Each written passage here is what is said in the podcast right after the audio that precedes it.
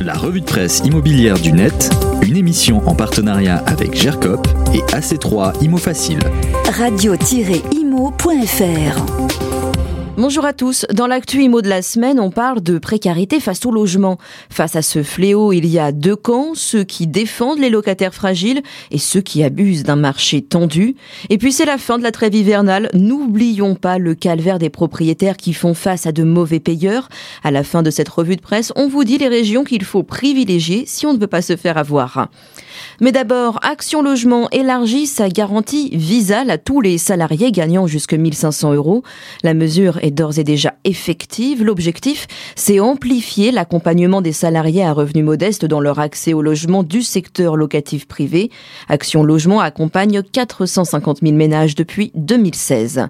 Haro, sur les propriétaires trop gourmands, la ville de Paris et la fondation Abbé Pierre se lancent dans la traque de ceux qui ne respectent pas le plafonnement et l'encadrement des loyers.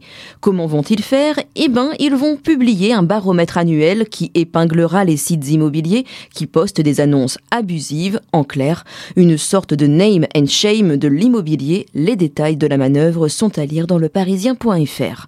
Dans les échos, les régions ne sont pas toutes égales en ce qui concerne le paiement du loyer.